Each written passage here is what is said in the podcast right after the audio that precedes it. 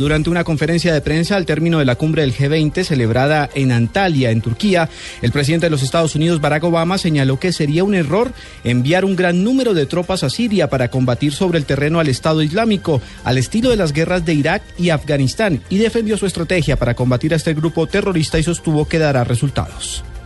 Here at the G20, our nations have sent an unmistakable message that we are united against this threat. ISIL is the face of evil.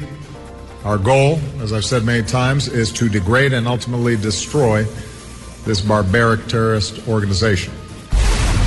La Oficina para la Coordinación de Asuntos Humanitarios de las Naciones Unidas denunció que aproximadamente 3.000 personas de 15 comunidades indígenas y afrocolombianas de la cuenca de los ríos Truandó y Salaquí en el municipio de Río Sucio y en el río y en el municipio del Carmen del Darién están confinadas por combates entre grupos armados no estatales y grupos armados post-desmovilización.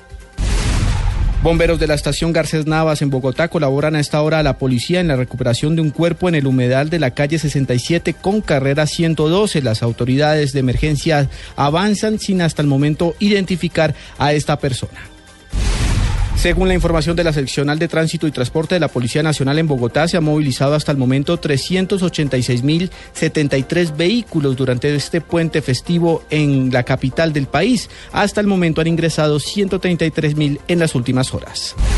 El expresidente de la Corte Nacional Electoral de Bolivia, José Luis Exeni, será el coordinador general de la misión de observaciones de UNASUR en los comicios legislativos de Venezuela. Así lo revelaron en las últimas horas fuentes gubernamentales a la agencia EFE.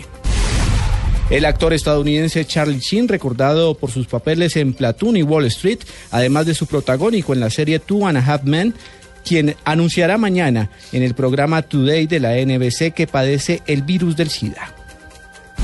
Ampliación de estas y otras informaciones en blurradio.com. Continúen con Blog Deportivo.